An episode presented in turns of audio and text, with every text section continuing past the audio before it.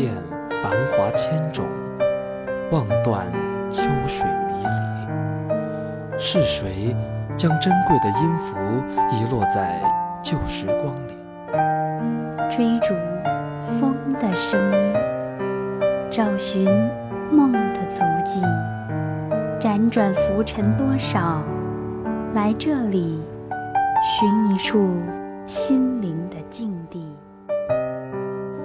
且行且吟，岁月的容颜依稀，来共同聆听千古传来的涓涓细语。绘制一段段故事的结局，触摸那段逝去的陌上流年，用文字唤醒尘埃般飘渺的记忆。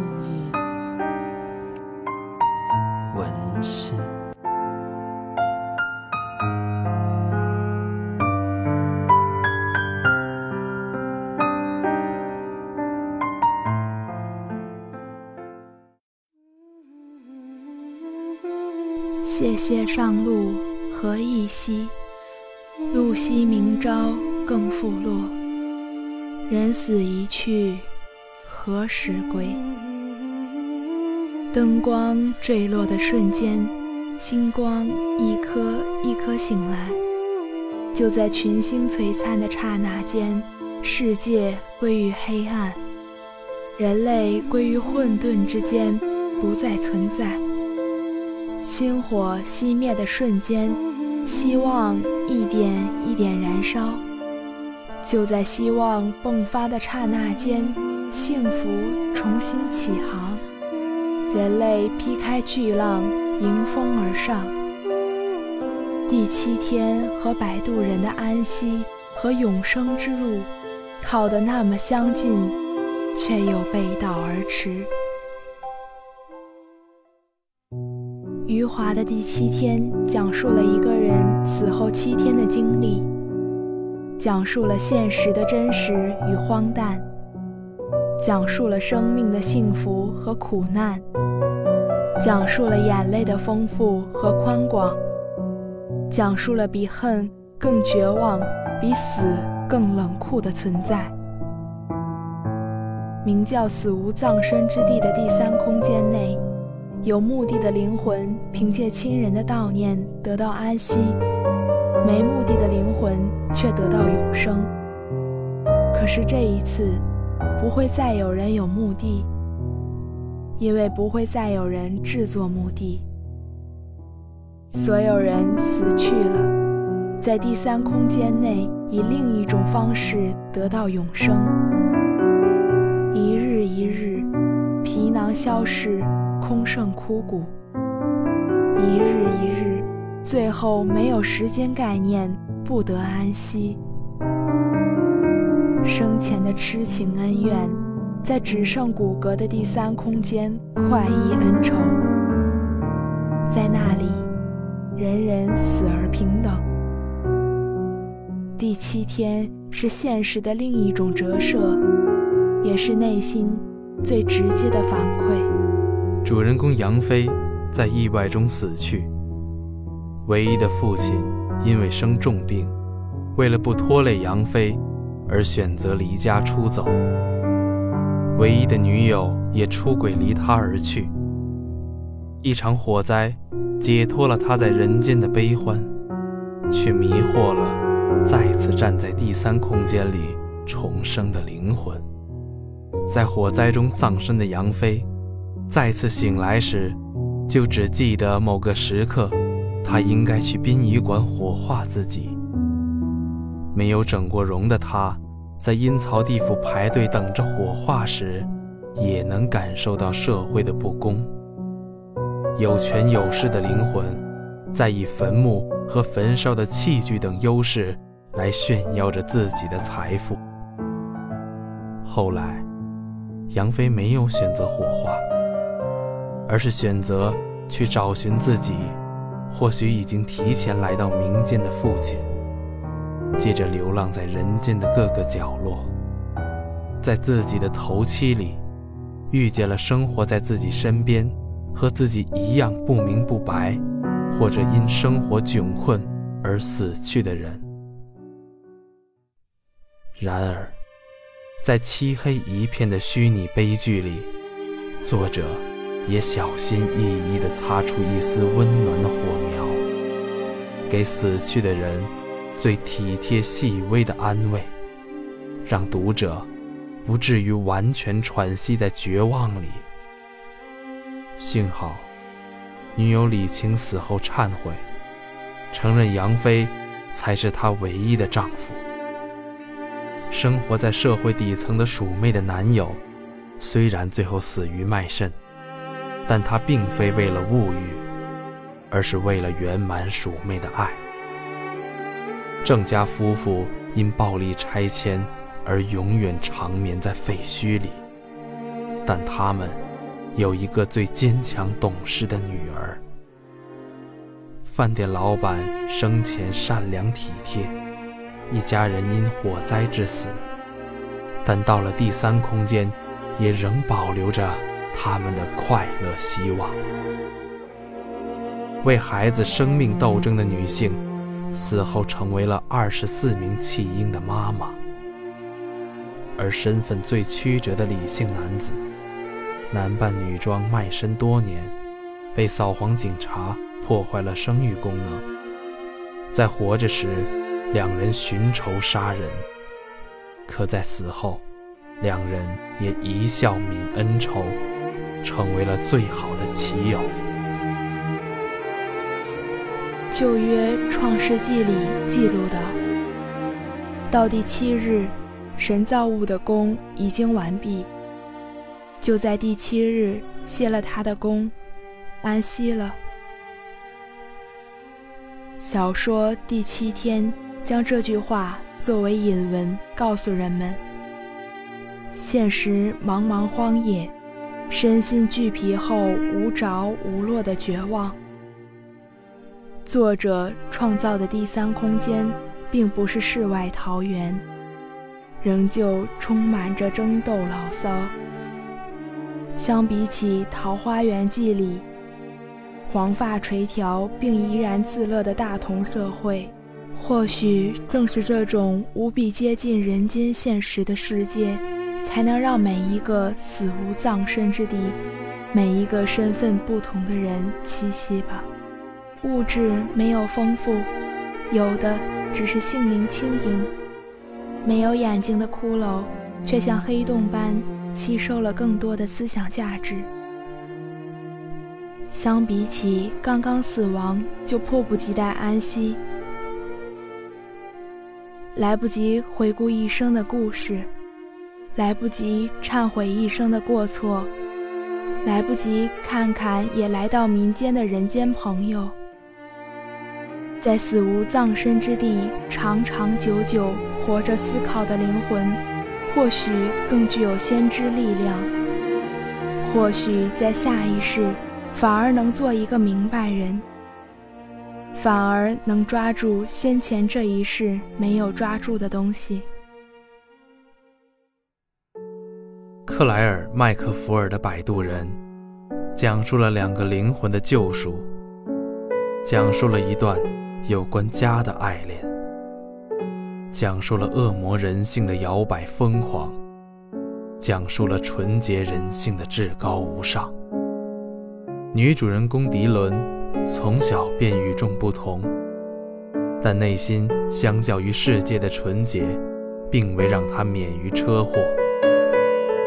从隧道里出来，看见摆渡人崔斯坦的那一瞬间，时针重新定位，在另一个世界的分分秒秒，重新开始搭建生活。泥泞的土地，高耸的山脉。最开始，崔斯坦的冷漠，甚至后来，崔斯坦告诉他他已经死亡的消息，这一切都没有扳倒迪伦，反而一路的相伴相随，让生前属于单亲家庭的迪伦找到了家的归属感。与此同时，迪伦闭塞的眸子与洁净的心灵。也让崔斯坦魂牵梦绕。可是摆渡人只是负责将灵魂引导着穿过荒野，爱情也留不住至高法则的要求。到世界另一端之前，两人最终还是彼此坦白了心境。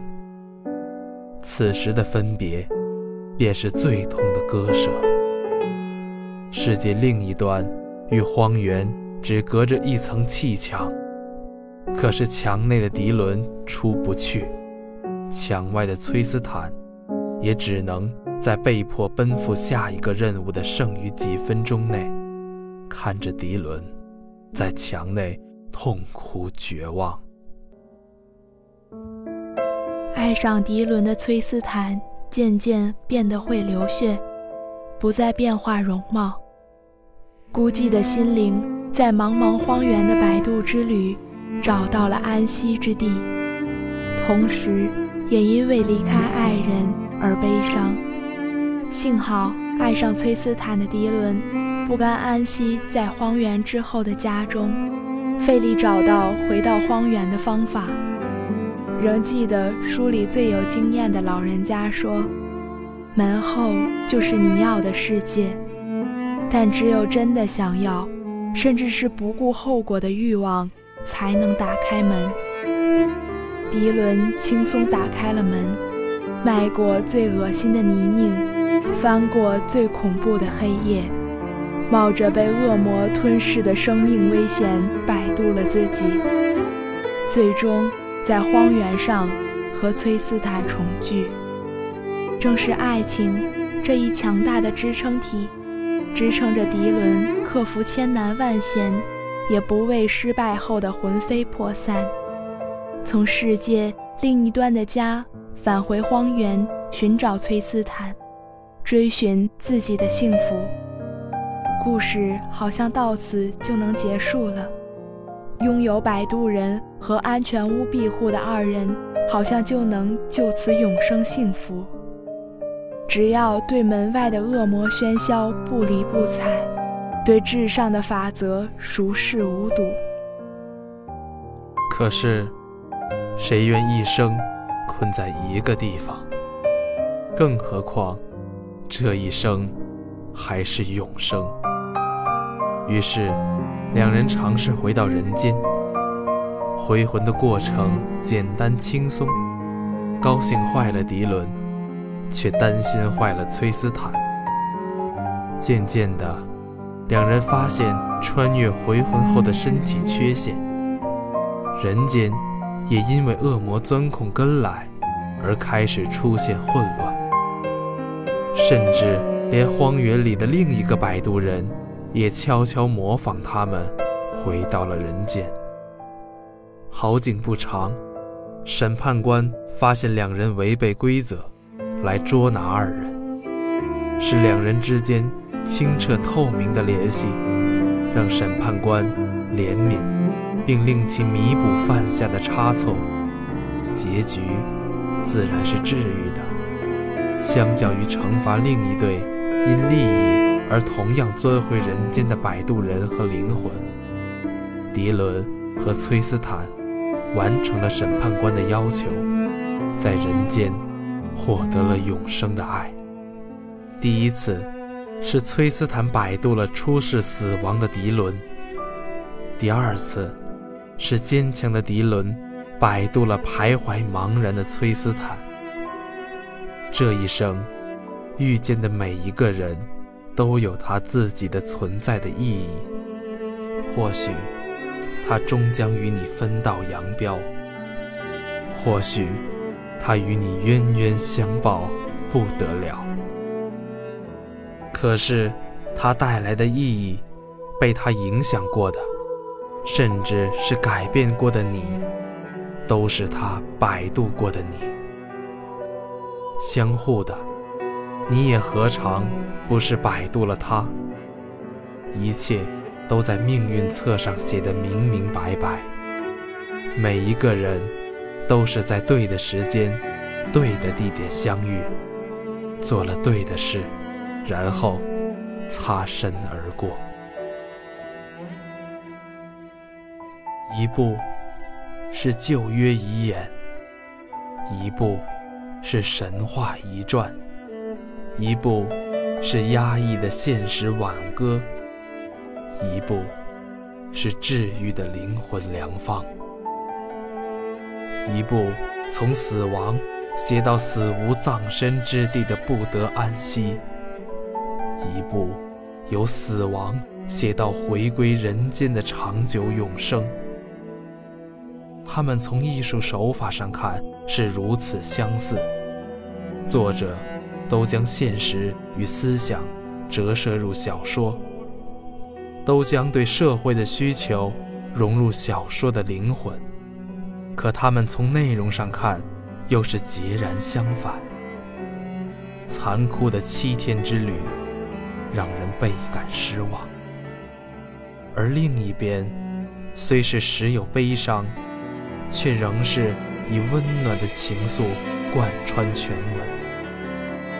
世界潮流浩浩汤汤，长江后浪最终会将前浪压在沙滩上，不得动弹。可后浪健儿压迫大火，也烧不尽前浪先辈的顽草精神。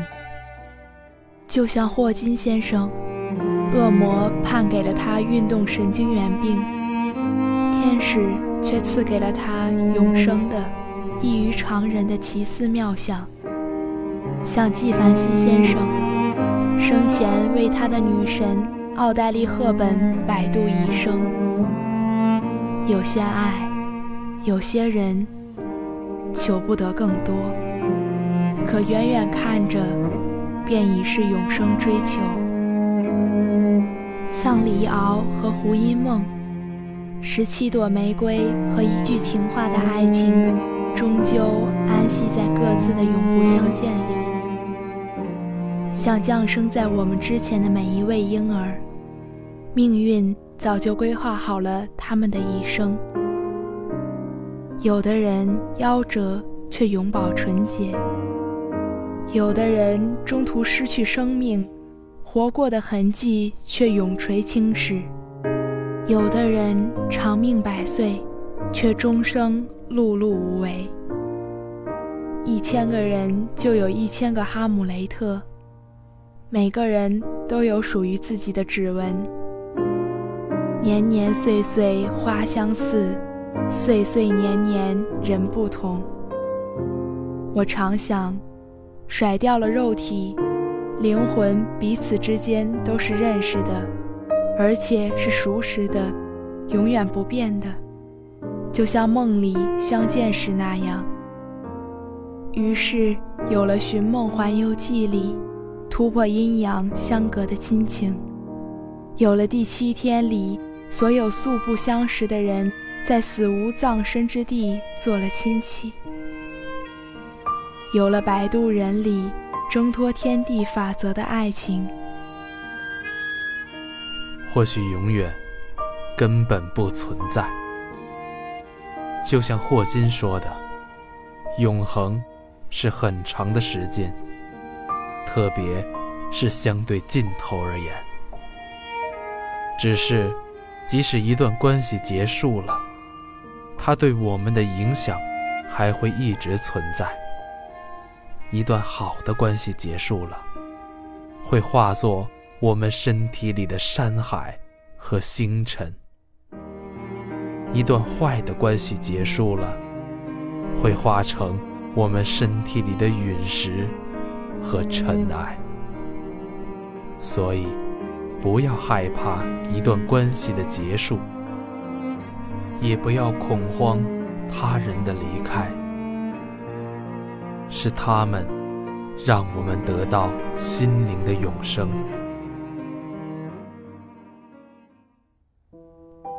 如果我成为了第七天里的杨妃，人间打破了我的常规，我愿意没人给我收敛尸体，肉身随风消逝，飘扬到四海八荒。